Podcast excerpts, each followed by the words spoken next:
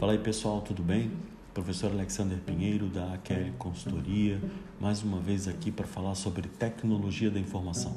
O papo hoje é sobre a hiperautomação que é a combinação de múltiplas ferramentas de aprendizado de máquina, software empacotado e automação para simplificação do trabalho, que já ocorre aí em diversas áreas de segmento e mercado. A hiperautomação já tem superado os demais segmentos do mercado de software corporativo em todo o mundo, com receita no último ano alcançando 1,3 bilhão de dólares. Com o caminho comprovado para geração de valor para negócios, a expectativa é de que ainda mais empresas implementem iniciativas de automação de processos robóticos.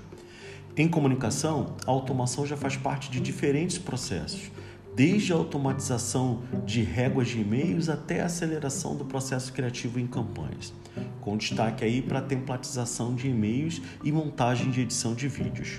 Esse foi o momento de tecnologia com o professor Alexander aqui da AQL Consultoria.